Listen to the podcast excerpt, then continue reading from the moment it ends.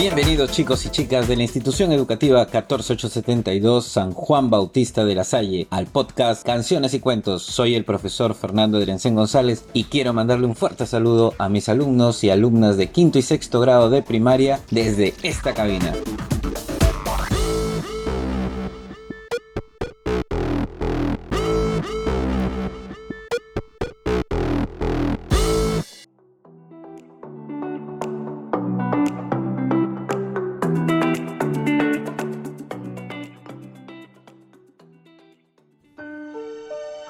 Instruir bien a los jóvenes no es gran cosa.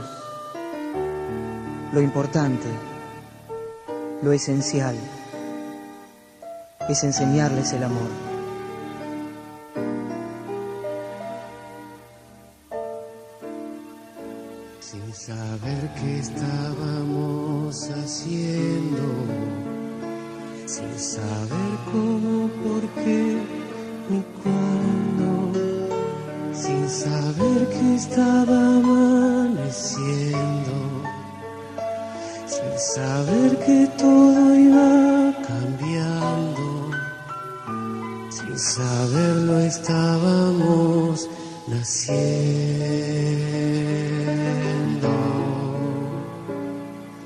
Educar, hermanos. Nuestros jóvenes serán toda la vida lo que la educación que les demos haga de ellos. Y si bien sus padres nos los envían para que les enseñemos a leer, a escribir, o para que los adentremos en el estudio de las ciencias, nuestro Señor los envía para que les enseñemos a conocerlo, porque el conocimiento de Dios es de tal importancia que Jesús vino al mundo tan solo para proporcionárselo a los hombres.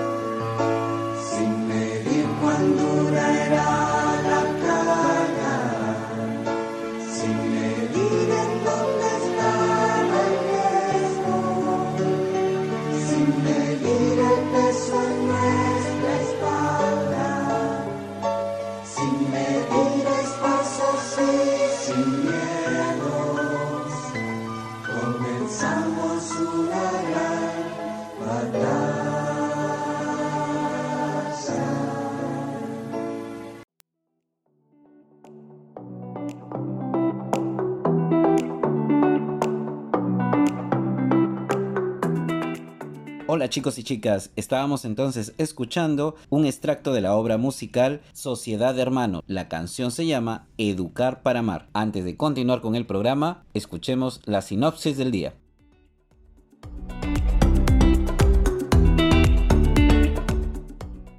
El día de hoy hablaremos del Día del Maestro, tendremos la entrevista al director de la institución educativa y finalmente el cuento español La Princesa Caprichosa.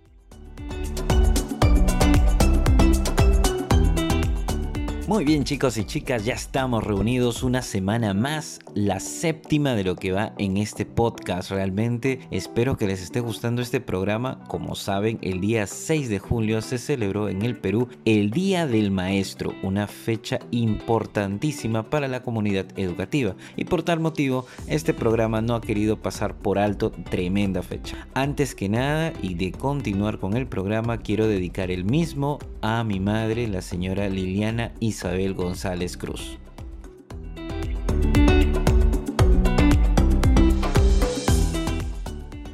Si bien el programa está dedicado prácticamente a lo que fue la celebración del Día del Maestro, quiero aprovechar esta oportunidad y este espacio para brindar mi testimonio al respecto. Como bien saben, soy profesor y si hay algo de lo cual tengo que enorgullecerme es el hecho de provenir de una familia en donde la educación, al menos por el lado paterno, ha estado siempre presente. Cabe destacar que mi vocación como maestro se lo debo a mi abuela, doña Luz Elena Adriansen Vargas, de quien aprendo mis primeras letras. Era tal el amor y el cariño que recibía en aquellas primeras lecciones que me daba, que aprendí mucho de ella. Fue gracias a su dedicación y esfuerzo que aprendo el amor por el estudio, el amor por la lectura y a quien de alguna forma debo el amor hacia mi profesión. Pero, ¿qué es ser maestro profesor y docente en pleno siglo XXI? Creo que la respuesta la tuve y la obtuve tras salir de la escuela y saber lo que deseaba hacer en un futuro. Y creo que parte del modelo de enseñanza que aplico en la actualidad tiene que ver con el modelo marista, aunque muchas veces se malinterprete. En un mundo donde la imagen de ser maestro se ha denigrado tanto gracias a una prensa sensacionalista y lamentablemente donde muchos colegas han desprestigiado la carrera con su mal proceder, aún hay docentes que creemos en esto que se llama educación, con la capacidad necesaria para formar alumnos y alumnas capaces de ser buenos ciudadanos y virtuosos seres humanos. Mientras esas ganas estén presentes, pueden estar seguros que la carrera seguirá existiendo y no habrá tecnología que sea capaz de, de arrebatarla porque una máquina puede dar información, pero no puede brindar atención, calidez y comprensión.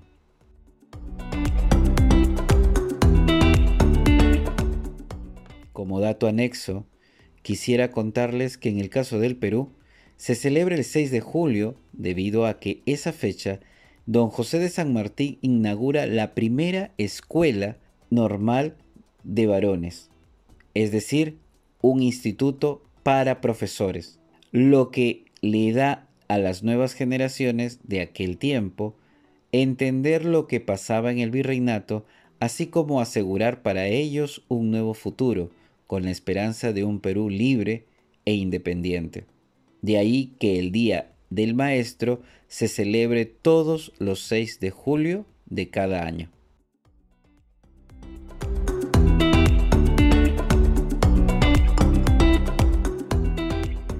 Ahora sí, para saber algo más de lo que es ser maestro, quiero invitarles a que conozcan a una persona que antes de ser director fue obviamente profesor. Estamos hablando del director Juan José Córdoba Gurto, quien gentilmente nos concedió parte de su tiempo para la presente entrevista.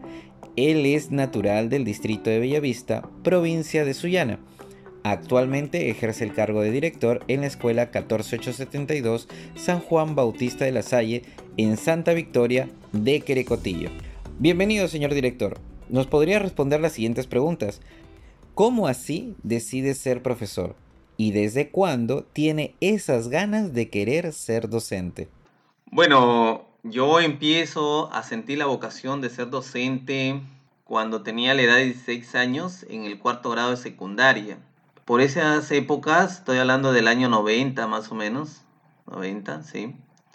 Nosotros este, como estudiantes teníamos a, como tutor y asesores a docentes muy capacitados y estos apasionaban en la forma de cómo nos enseñaban, cómo compartían sus experiencias, dialogaban con nosotros.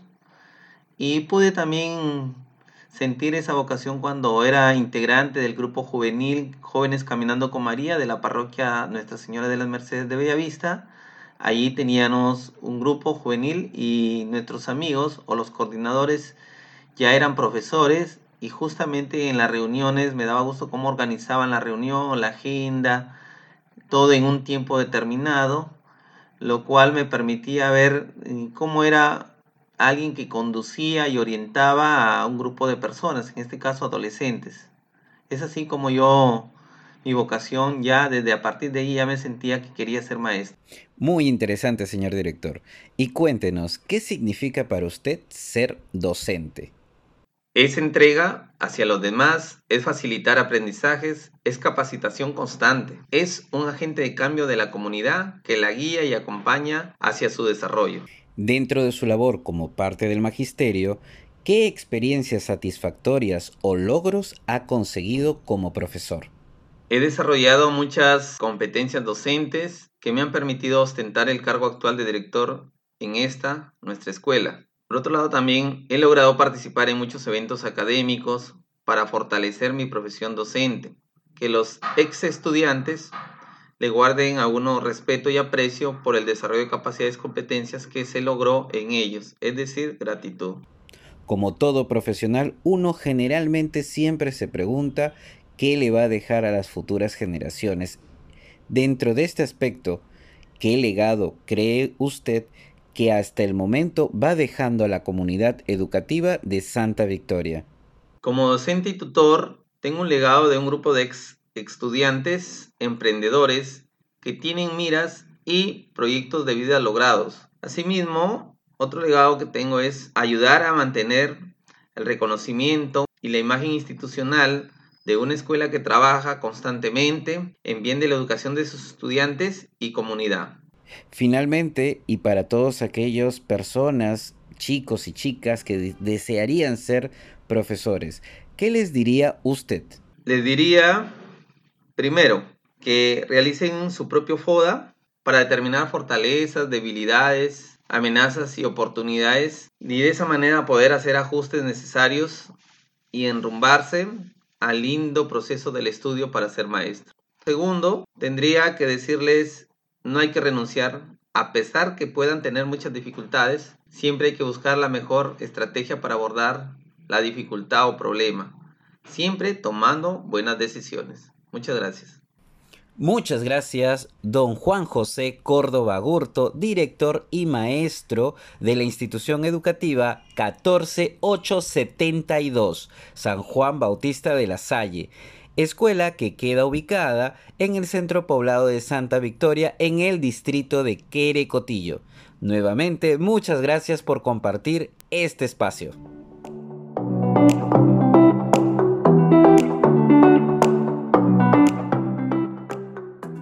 Y después de haber escuchado esta interesantísima entrevista con el director de la institución educativa 14872, vamos ahora sí a relajar el momento y, este, y esta tarde con la presentación de una de las alumnas, ella es de la promoción de sexto grado de primaria, es Jennifer Isaura Peña Núñez. Adelante, bienvenida.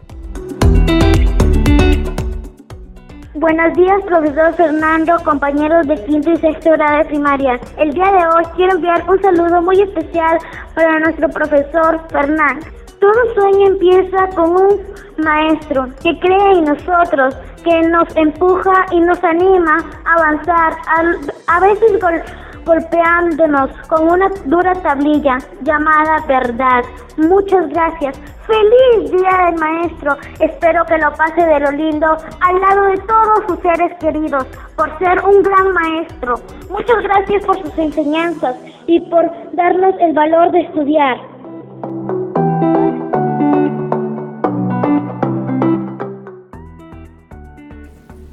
Estás escuchando Canciones y Cuentos con Fernando Drensen.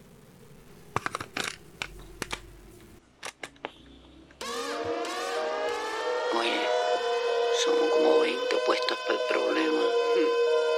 ¿Qué tú me dices? Let's go. Aquí la montamos como es, somos como 20 puestas para el problema. Está caliente la cosa, llego yo y la disco se explota.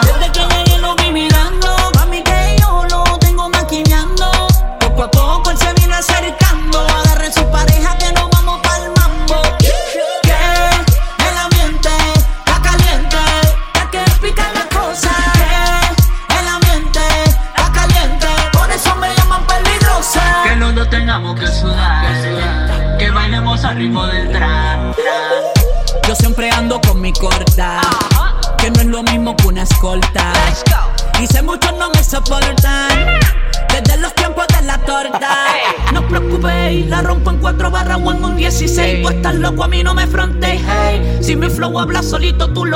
Y otra como yo en el planeta, tú jamás veréis.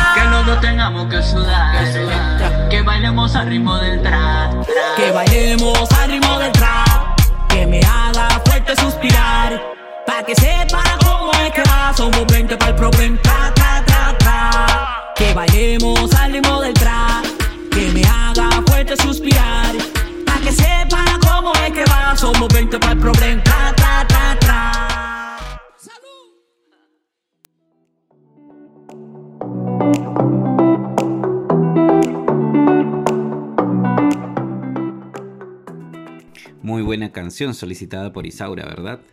Ella es de sexto grado y por cierto, muchas gracias Isaura por tan lindo saludo. Ahora sí, vamos con el cuento de la semana. Esta vez viene desde tierras españolas y es y se trata de un audiocuento titulado La princesa caprichosa. El autor es desconocido, pero al parecer se trata de parte del folclore español. Espero lo disfruten con ustedes La princesa caprichosa.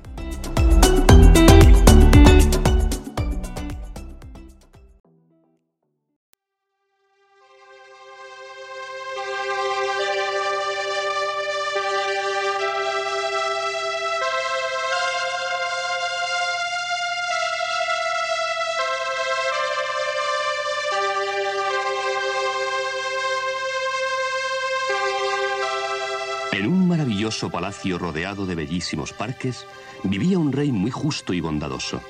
Con él vivía su hija, la princesa Claraluna, que aunque era hermosísima, tenía un terrible defecto. Era sumamente caprichosa. Como Claraluna ya estaba en edad de casarse, su padre el rey daba hoy una gran fiesta habiendo invitado a todos los príncipes solteros de los países vecinos. En sus habitaciones, la princesa daba órdenes con voz airada a sus dos doncellas. Así no, Juana. Lo quiero en bucles, pero en bucles más grandes. Quita, quita, que eres una patosa. Anda, Antonia, tráeme la diadema de rubíes. Esa no, te he dicho la de rubíes. Ay, qué paciencia tengo que tener con vosotras. Pero es que nunca aprenderéis. En los grandes salones, toda la corte y los príncipes invitados esperaban con ansiedad la aparición de Claraluna. Por fin, la princesa apareció en lo alto de la gran escalinata y comenzó a bajar lentamente. Estaba tan bonita que su presencia levantó murmullos de admiración. El príncipe Rolando, que pertenecía a un pequeño país vecino, se enamoró al instante de ella y en cuanto tuvo ocasión, la invitó a bailar. ¡Qué fiesta tan maravillosa! Y vos, Clara Luna, sois tan bella que desde hoy voy a cortejaros sin cesar. Sois muy galante, príncipe Rolando. Pero si yo accediera algún día a ser vuestra prometida, ¿qué regalos me haríais? Bueno, mi familia no tiene una gran fortuna. Por ello no podría ofreceros ni ricas joyas ni suaves pieles, pero con gran placer os dedicaría un libro de poemas. Daríamos hermosos paseos para ver las puestas de sol y nunca, nunca faltaría un ramo de rosas en vuestro jarrón preferido. Rosas, puestas de sol, poemas. Con esas cosas tan estúpidas no despertaréis mi amor. Ya no quiero seguir bailando con vos. Me parece que si continúo este vals, perderé lastimosamente el tiempo. Poemas, bah. Hermosa cabeza hueca. Sin embargo, yo sabré hacer un auténtico ser humano de ti, Clara Luna. Tengo una idea. Me quedaré a vivir aquí cerca y algún día me necesitarás. Rolando pidió entrevistarse con el rey y una vez ante él solicitó su permiso para trabajar en las caballerizas de palacio. Señor, Clara Luna es buena, pero está muy mimada y es caprichosa. Yo la amo. Dejadme hacer a mí. Tengo un plan excelente, que si da resultado la convertirá en una mujer maravillosa y... y posiblemente en mi esposa. La princesa me tiene tan disgustado con su carácter que os concedo su mano si lográis que cambie. Tenéis mi real permiso para trabajar en las cuadras, mas no creo que quiera ni acercarse a vos. Mal vais a poder dirigiros a ella. Desde aquel día, Rolando cepillaba los caballos del rey, les daba de comer y de beber y los ensillaba. La yegua de Claraluna era su favorita y a ella dedicaba las máximas atenciones. Sin embargo, la princesa, que no se daba cuenta de que aquel mozo era el príncipe Rolando, siempre encontraba algún motivo por el que protestar. Una tarde de otoño montó Claraluna en su yegua y se dirigió cabalgando hacia el bosque en compañía de un noble amigo suyo. Al cabo de un rato, Rolando vio que el noble regresaba a todo galope. Es el noble que acompañaba a la princesa. Y me hace señas de que vaya. Algo ha debido ocurrirle a Clara Luna. Y montando en el caballo más veloz que había en la cuadra, Rolando se dirigió al bosque a toda prisa. Pronto halló a la princesa que se encontraba bien, pero no así la yegua, que había dado un mal paso y se había lastimado una pata. Como pudieron, la llevaron al establo y allí a la luz de un candil, Clara Luna y Rolando permanecieron toda la noche cuidando a la potrilla. En un momento dado, él se acercó un poco más a la luz y fue en aquel instante cuando la princesa, que hasta entonces ni se había fijado en el mozo, le reconoció. Muy extrañada, dijo, ¿Dónde habéis aprendido tantas cosas sobre caballos?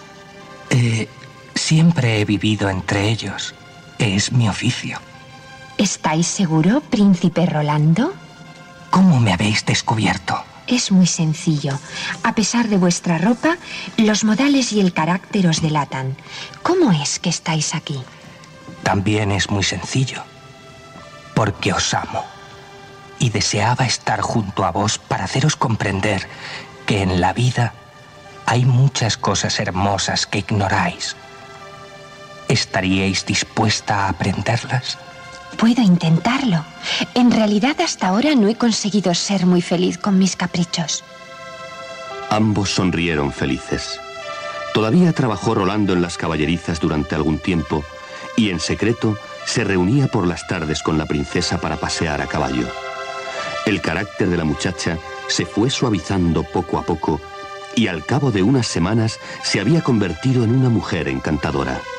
Por eso, no es de extrañar que pasados unos meses las campanas de los dos reinos vecinos tañeran alegres y que los súbditos se reunieran para celebrar la boda de Rolando y Clara Luna, que reinaron largos años con toda felicidad.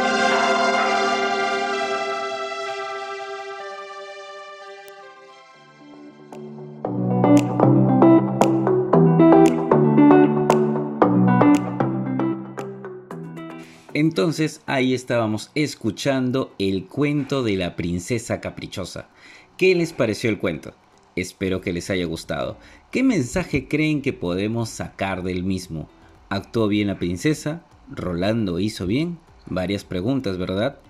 Pensemos por un momento en nuestros actos y si estos son acciones honestas y humildes o son caprichosas o altaneras.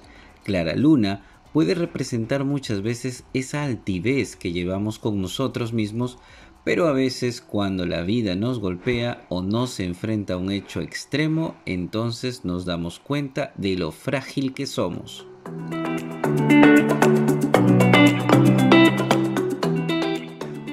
Una vez más terminamos este programa, pero no deseo concluir este audio sin antes mandarles un fuerte saludo a todos los colegas, esperando que hayan pasado un muy bonito día al lado de todas sus familias. Quiero invitarlos a que compartan este audio con sus amigos y de esta forma me puedan ayudar a llegar a las 50 reproducciones al menos por esta semana. De igual manera, se agradece a las personas que me vienen apoyando desde otras latitudes con sus reproducciones. Un saludo para todos ellos, a los oyentes de Estados Unidos, Irlanda, España, Chile y por supuesto de mi amado Perú. Muy bien, y conmigo será hasta la próxima semana. Yo soy Fernando Adriancén González y este es su podcast educativo Canciones y Cuentos. Nos vemos, chao.